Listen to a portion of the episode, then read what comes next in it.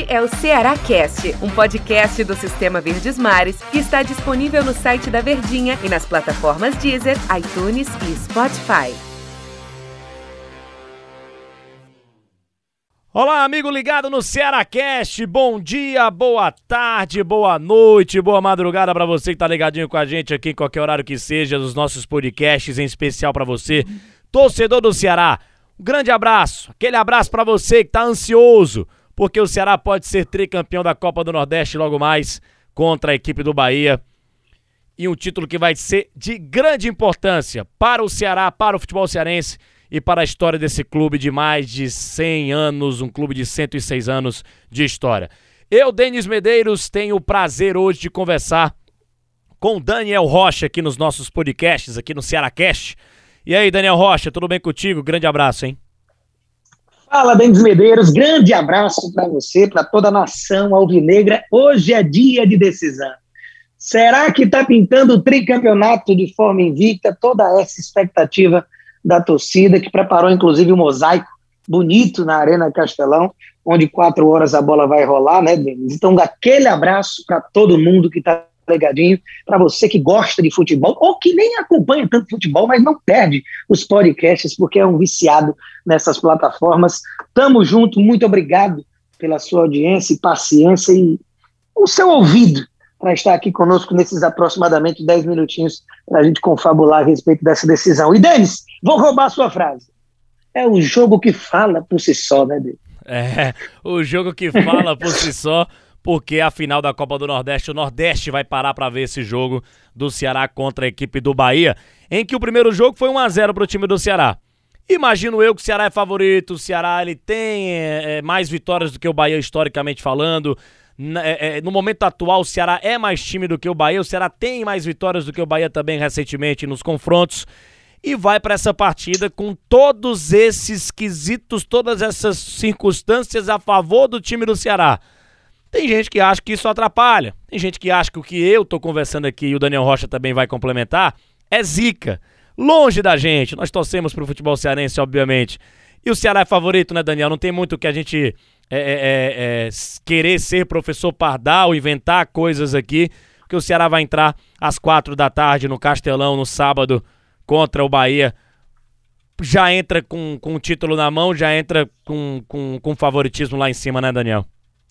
Essa última partezinha aí é bom ter cuidado, né? O título não está longe de estar tá na mão, é no detalhe. Basta uma zerinha para o Bahia para a situação ir para os pênaltis, e é um adversário muito complicado e um clássico muito tradicional. Porém, apesar de a gente conversar muito com o Antero a respeito disso no show de bola, de que todo jogo, para mim, tem sim favorito. Às vezes tem um favorito que é mais favorito, às vezes um que é menos favorito, e tudo bem Bem, às vezes é realmente muito equilibrado e é difícil apontar um favorito. Mas o Ceará, amanhã, quer dizer, nesse jogo de logo mais contra o Bahia, ele é favorito.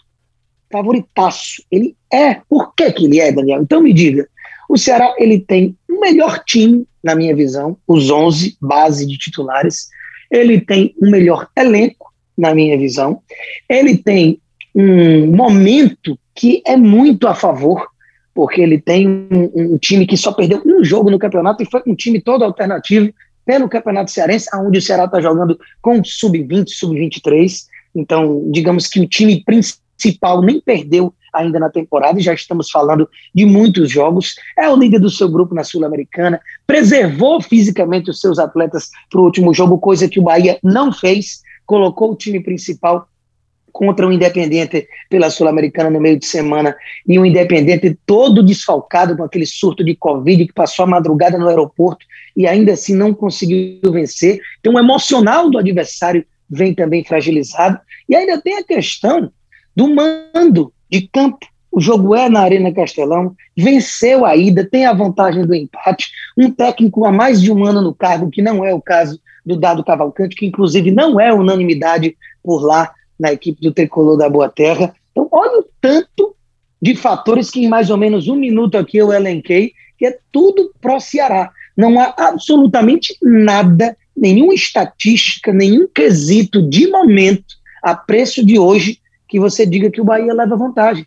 Então, isso para mim fala por si só, Denis. É, e o Ceará que tá fazendo uma grande temporada, né? Também até na Copa Sul-Americana tá na liderança, mas a gente fala aqui mais especificamente do jogo do time do Ceará contra o Bahia. O Ceará não vai ter o Charles, deve entrar aí o Pedro Nares. As informações que nós temos é que o Nares vai jogar ao lado do Oliveira.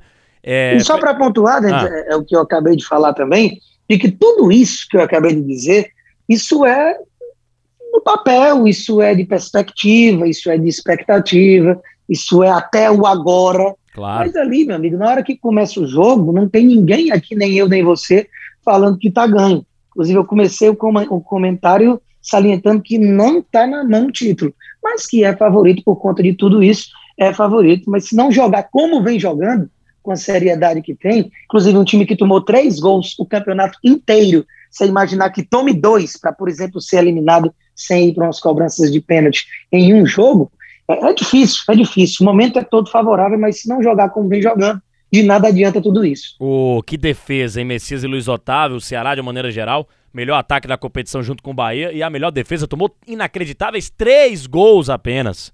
Que campanha que faz o Ceará na Copa do Nordeste e eu não vou pipocar não, viu, Daniel Rocha? Não vou ficar em cima do muro. Ora. Eu não vou ficar nem 20% em cima do muro não. Para mim o Ceará é, vai ser campeão da Copa do Nordeste. Para mim o Ceará conquista esse título e o Ceará é favorito sim contra o time do Bahia e muito favorito, ainda mais depois da vitória por 1 a 0 Acho muito difícil o Bahia fazer alguma coisa no Castelão, de termos de virar jogo e tal. Respeito a história do Bahia, mas não vejo o Ceará perdendo esse título, não. Se perder, vai ser algo para se lamentar profundamente e ficar com a ressaca moral gigantesca, porque até poupar o time o Ceará poupou no meio de semana, então ele vai com força máxima e a tendência. É, vou dizer que a tendência é o Ceará ganhar o jogo de novo do Bahia e conquistar esse título da Copa do Nordeste.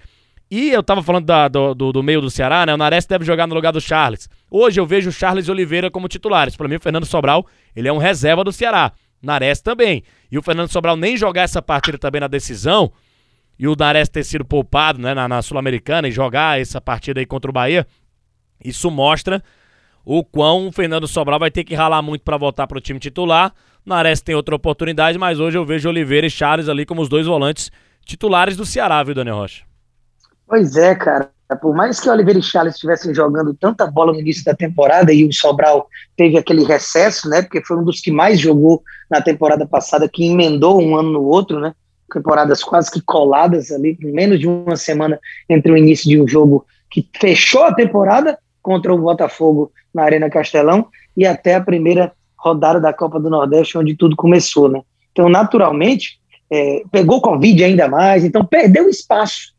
E aquela história do camarão que dorme a onda leva é por aí mesmo, porque é impressionante que você diria que o Sobral, sendo o que foi na temporada passada, poderia ser reserva do time do Ceará. Mas, meu amigo, o que eu comecei o raciocínio para falar é que, mesmo com Oliveira e Charles bem encaixados, eu não consegui imaginar que, por tudo que o Sobral foi, ele ficaria no banco.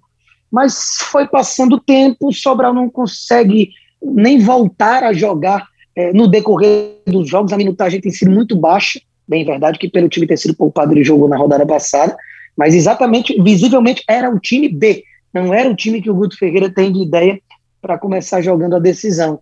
Então, eu acredito que hoje, mesmo depois de todo o serviço prestado pelo Sobral, ele vai ter que rodar a baiana, meu amigo, porque realmente não dá para mexer na titularidade de Oliveira e Charles. Como o Charles foi expulso, vai ser o Nares, porque o Nares foi preservado da viagem, então isso aí já é o Guto respondendo essa dúvida. Né? É, pra gente finalizar o papo, o Guto Ferreira pode fazer história, meu povo. O Guto Ferreira pode ser o técnico que vai conquistar pela terceira vez e única, né?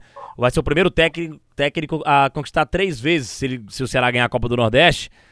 O, o, primeiro técnico a ganhar três vezes a competição. Ele tá empatado com o Arthurzinho com duas conquistas. O Arthurzinho ganhou lá na América de Natal e ganhou no Vitória. O Guto Ferreira ganhou no Bahia. Ganhou no Ceará na temporada passada e pode ganhar no, no Ceará de novo esse tricampeonato. Então, assim, é, é, é o Ceará tentando escrever o nome mais ainda na história. E é o Guto Ferreira podendo ser o técnico que mais vezes ganhou a Copa do Nordeste. E não a gente vai falar aqui por cima, Daniel, só do Guto Ferreira ganhar a Copa do Nordeste, os números em si, mas o trabalho do cara, né? Para mim é o melhor trabalho da história do Guto Ferreira em clubes. É o melhor trabalho que ele faz é no Ceará. Então, ganhando mais, escrevendo o nome na história, pode ser o primeiro técnico a ganhar três vezes a Copa do Nordeste. Como ele tem esse grupo na mão, Guto Ferreira pode fazer história, hein? Daqui a pouco, Daniel Rocha. Demais, demais. Realmente ele, é, a gente até começou isso ontem no show de bola. Ele é um técnico que já está na história do Ceará pela conquista, pela campanha na Série A, pelo, pelo personagem que é. Que dificilmente você vê um técnico, mesmo que entregue conquistas, tão nas graças do torcedor, né? É, de, você não viu o Guto Ferreira balançar no cargo em momento nenhum. O torcedor tem uma admiração pelo Guto Ferreira, que isso é resultado do trabalho. Ninguém gosta de ninguém porque é caricato, porque é fofinho, porque é o tal do butinho, a almofada. Isso vem atrelado, claro, ao carisma, mas ao que ele tem entregue de resultado dentro de campo. Então ele tem a possibilidade de entrar na história da Copa do Nordeste como o, o soberano em matéria de conquistas e de um time que você ser o do contra e dizer, ah, mas olha o time do Ceará, olha o investimento do Ceará. É verdade. O Guto tem nas mãos o melhor Ceará da história em termos de investimento de expectativa e de elenco. Porém, esse melhor Ceará é o Ceará do Guto Ferreira. É o Ceará que, diversos pontos, você vê a cara do Guto, o jeito de jogar, o estilo de se comportar em campo, e é falado nacionalmente de uma forma que nunca teve tanta visibilidade no nosso futebol aqui. Os resultados proporcionam isso. Todo mundo reconhece o Ceará de Guto Ferreira. Então, realmente, parabéns e todos os méritos ao Guto e boa sorte logo mais. Deu nosso tempo aqui, Daniel Rocha. Um grande abraço. Valeu. Grande abraço, Denis Medeiros, torcedor que tá ligadinho com a gente. Até a próxima. Valeu, valeu, galera. Até a próxima. Boa sorte ao Ceará. Boa sorte ao Ceará, quase não sai, né? Boa sorte ao Ceará nessa decisão contra o time do Bahia na Copa do Nordeste, rumo ao Tri. Valeu, galera. Grande abraço. Este é o Ceará Cast, um podcast do Sistema Verdes Mares que está disponível no site da Verdinha e nas plataformas Deezer, iTunes e Spotify.